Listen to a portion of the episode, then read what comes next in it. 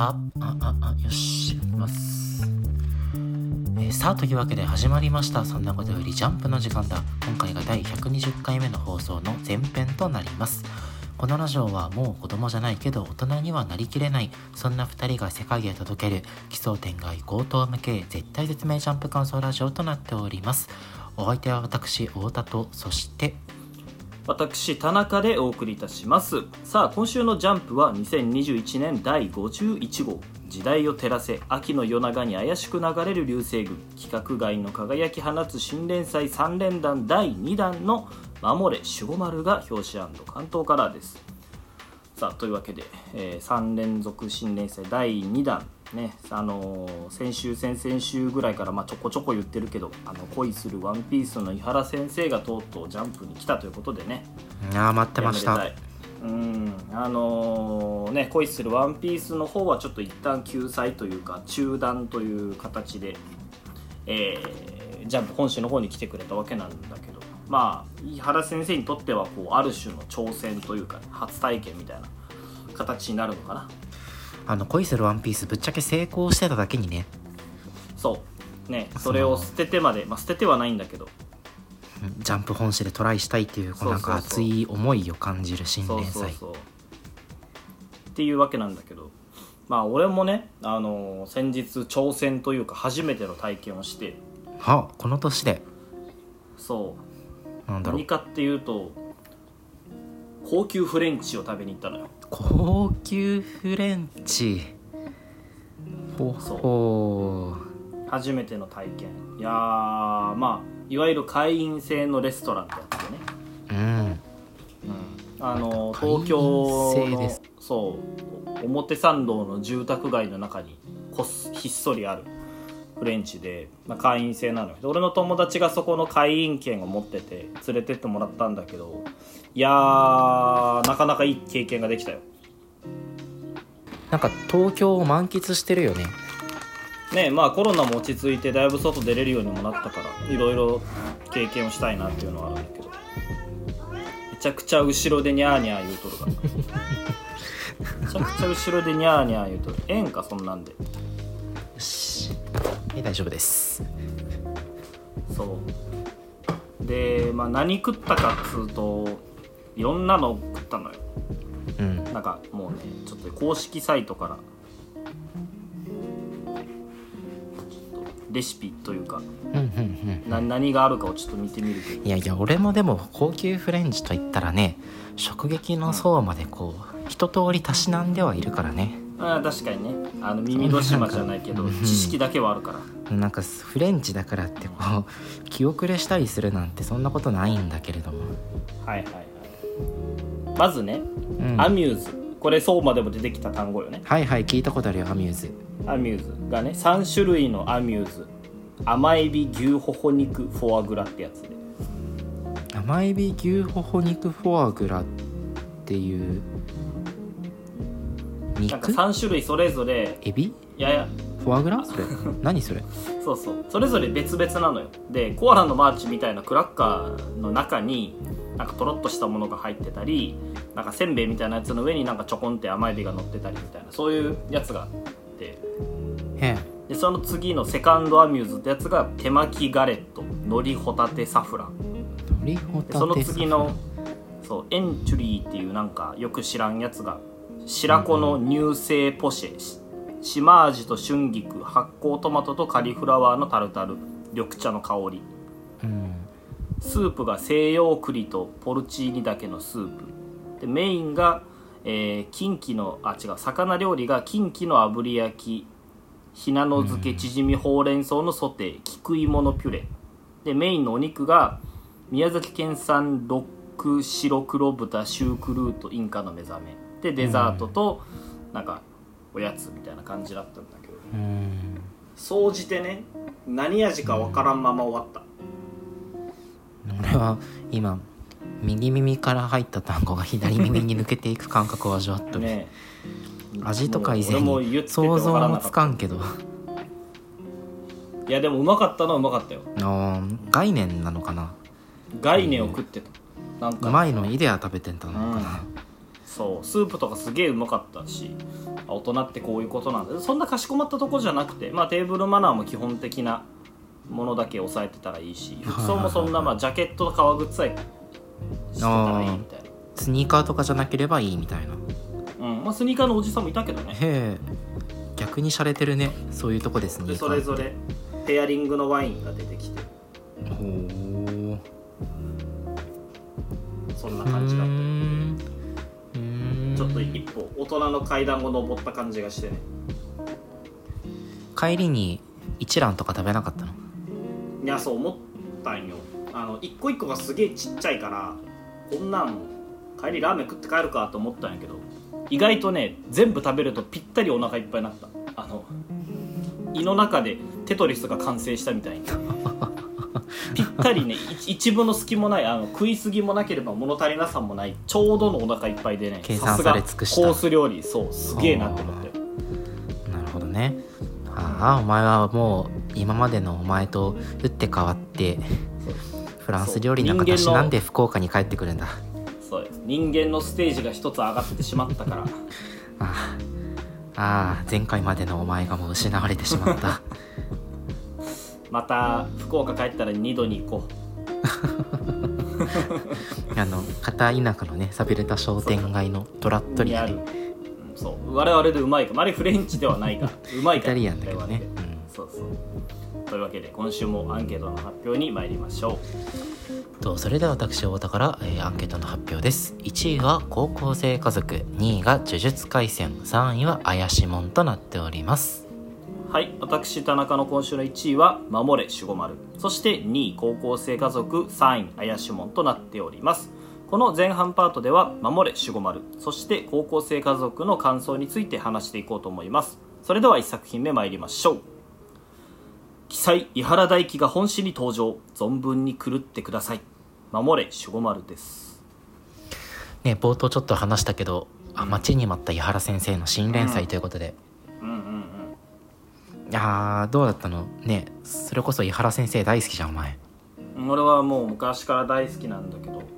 まあやっぱね恋するワンピースでこうブレイクした井原先生が本誌に登場ということでかなり期待してたんだけど。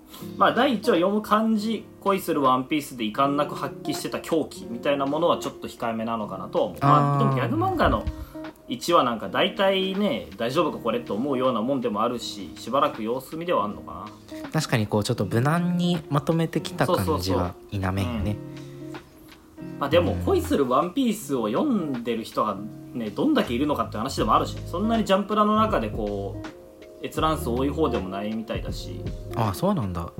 うん、まあ少なくはないんだろうけど、まあ、怪獣8号とかうん。スパイファミリーとかに比べると全然少ないだろうから。いきなりそんなねわけのわからないことをしたとてっていうのもあるから。まあまずは登場人物の関係性の紹介とかっていうところで1話使ってこんなもんなんじゃない？でもその割にはやっぱり面白かったよ。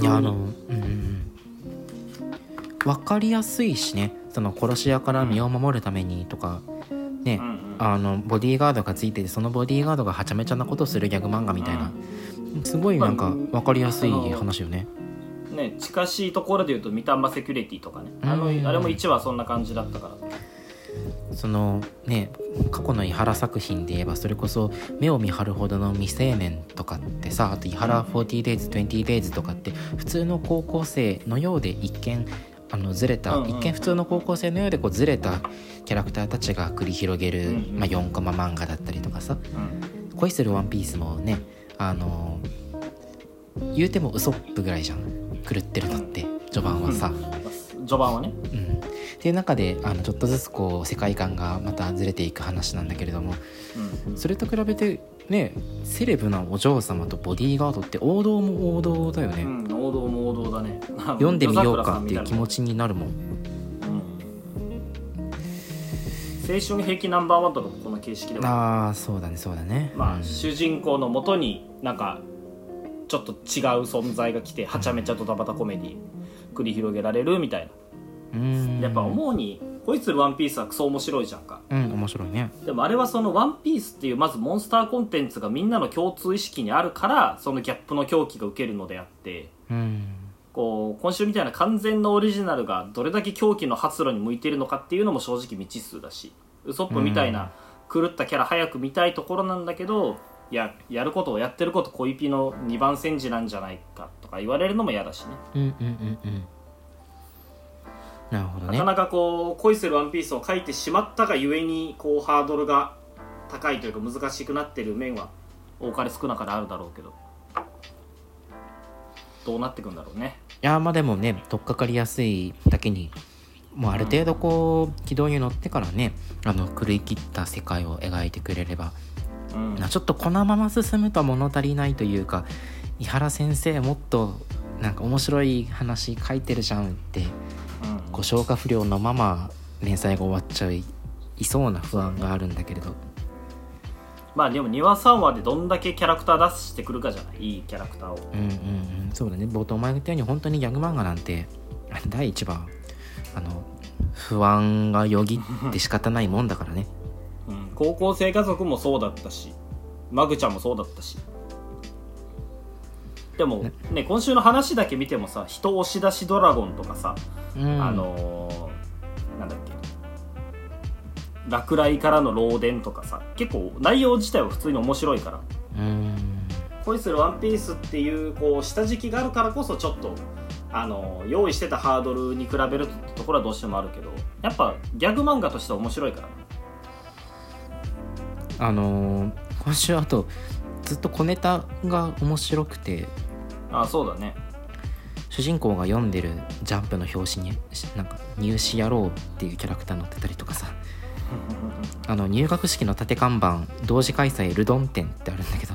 ああのルドン展って一つ目の巨人の絵が有名な画家のね サイクロプスか。有名なんだけど、そのルドン展とか。あとなんだろう。なんかあったと思うんだけどな。学食の看板に個々のフルコースありますここ の古子お前はトリコのね。そうそう。とかそのねあの暗殺者が持ってる本が純文学から見るおしり探偵とか。なんかもう狂気を出したくて出したくて仕方がない雰囲気がね。随所に漂ってるんだけど。めちゃめちゃ抑えてる感はすごい伝わってくるこ こんなちょっとおもらししてねおもらし仕掛かってるぐらいだし意外と早く狂い始めるんだろねうなって、見れるのかもしれない、うん。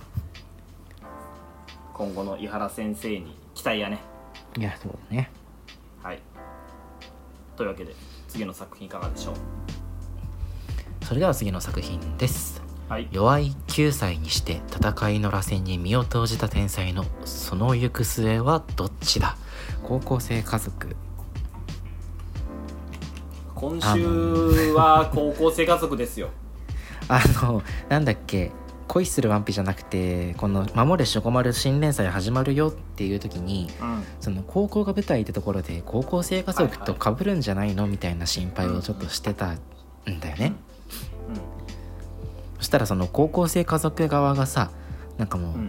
高校舞台のドタバタコメディみたいなところの対極にある硬派な将棋漫画を描いてきて なんかその懸念が完全に的を外したしっていうそんな週やったジャンプの歴代の将棋漫画で一番面白いよな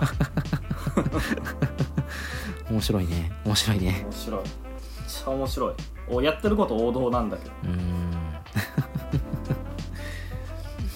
すごいよねいやあのね何が面白いかってさその、まあ、当然マイページマイページは面白いんだけどトータル今週の話を読んだ時にさやっぱこうはるかのはるか周りの人間関係の成長が見えるわけよ。うんうん。何週間か前にはるかが将棋始めた時にはあのその圧倒的な強さゆえにうん。女の子を傷つけてしまったりとかしてその戦いの螺旋に身を投じていく天才ゆえの孤独みたいなものが描かれたのに対してさ、今週はそのはるかとあの一緒に将棋部に所属している面々がまあはるかに負けてらんないからってこう隠れてお互い高め合ってた、ね、その天才に負けずとついていこうとする仲間たちの絆が垣間見えた回なわけじゃん。そうだね。これはやっぱりそのはるかっていうキャラクターを軸にした一本のストーリーラインの中で こうまた次の展開に進んでさ、ねこう青春劇描かれてるよね。何が強いってさあの高校生家族って将棋漫画じゃないじゃん。うんうんうん。だからそのまあバレー部書いたり野球部書いたりあの孝太郎のドタバタ書いたりした中でたまに将棋界が挟まれるから将棋漫画の一番おもろいとこだけ書けるんだよ このシステムマジでずるいよな、うん特訓したりとか弱点が露呈したりとかないもんね。ないないないっていう側の面白さもあるしそのやっぱストーリーライン今週1話の完成度がめっちゃ高いなと思って、はいはい。まあ初心者っていうのと天才っていうのと小学生っていう要素をかなりうまく使ってるなって思うんだけど。というと？そのまあ奨励会に入るためにプロに見初められてはるかちゃんが奨励会入るのか入らないのかっていうところの話じゃん今週うん。で結局結論どう出すのかっていうところでまだ9歳だから全部決められないよっていうのに対して勝負のうま世界いよね、うまいうまいまずそこがうまいしうん、勝負の世界は甘くないぞって釘を刺すあのプロの人に対していや将棋始めてまだ4週間なのでっていうオチにな至る流れが 綺麗すぎるし師匠が最後にパンケーキうんぬんって言ってるのがいいなと思ういいよね。うん。結局この師匠もあのパンケーキを軸にした戦いの螺旋に身を通してるんだ。この高校生家族の世界であの騎士といえばパンケーキの螺旋に飲み込まれてるもんだもんね。本当にそう。いや焦らないで私の運命っていうこのモノローグがさすっごいいいよね、いい。なんか高校生であるがゆえにその将来を決めなきゃいけないとかでもまだ高校生活を楽しんでいたいとか、うんうんうん。そのなんか微妙な時期じゃん。大人でもないし、子供でもないっていう。明日を決めるにはまだあの覚悟もできてないしでも刻一刻と将来が迫ってきているそんな高校生ならではのさあのモノローグじゃん。焦らないで私の運命うん。私まだ将棋を始めて4週間しか経ってないんだから。うんこれはるかに限らず全高校生同じことを思ってるでしょ。親からしやれ志望校を決めろとかさやれ就職どうするんだって言われるたびにさ私まだ高校入って何ヶ月なんだからって。私まだ17歳なんだからって。そういうね高校生ならではの心の余裕を突きつけられてしまいました煽りいいしね最後に。一歩一歩がいつか金色になる。めちゃくちゃ温めたでしょこの煽り。前回のはるか会から多分考えてた。よあー使いたくて仕方なかったんだろうね。使いたくて仕方なかったんだど。うなるんだろうねそのもうパンケーキの人に会うのが今から楽しみじゃない。あでもねこれやっぱこうあくまで高校生を楽しんでほしいけどね。はるかには。ねうん。でもそのプロの人と戦うには奨励会に入らないといけないし奨励会に入るにはそのし誰かしらプロの人を師匠につけて入れてもらわないといけないわけじゃん。うんうん将棋界の仕組みとして。うんうんだから結局今保留した答えがどう効いてくるのか結局あのパンケーキの人と戦うことはできるのかっていうのがなんかめっちゃ気になるくらい？どうそこに行くのかな？はるかと戦うためにさプロがアマになるべきなんじゃない？なるほど。そうなったらかなり面白い。転校生でいいじゃん。一郎の上司 あ一郎の同僚みたいな感じでさ日々高校にスカウトに来るしそのうち同級生になっててもいいじゃんだってそのプロもめっちゃ早熟の天才だったらもう高校行かずにプロ棋士になってるかもしれないし。藤井聡太も高校しそうそう。進学するかしないかみたいなねね話あってたし。だから実は高校行ってなくて今から入りますみたいな できるかもしれないめちゃくちゃ美味しいじゃん高校生家族フォーマットを作ってし作れてしまったことがかなり強いな。やっぱねいやでもあの高校生家族にしてもよ。その新連載当時ってさ全くこうハマってなくてさ、ね。これは本当に大丈夫なのかと仲間先生やっぱ磯部磯部が最高傑作だったんじゃなかったと、うん、俺たちまあね読まい事をのたまってたわけだから、高校生家族見るとやっぱ「守れ守護丸」もね期待できてくるね。ね。でもそれを言い出すと今のジャンプギャグコメディ陣が強すぎるというのがまずあるからさ。うん高校生ね。家族、マグちゃんロボコウィッチウォッチ。うん。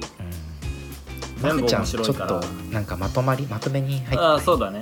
まあもうなんかやりきった感あるしね、うん。うん円満に終わってくれれば、うん。まあちょっとその分の枠は空くのかなと思うけうん。いやいやいや。どいやいやいや。高校生家族を筆頭にね ジャンプ陣コメディ陣応援していき黄ましょう。金期がね来るんじゃないでしょうか、はい。さあというわけで第120時間目の前編はここまでとなります。この後は後編で呪術廻戦と怪しもんの感想についてお話ししていこうと思います。それではまた、えー後編でお会いしましょう。さよなら。バイバイ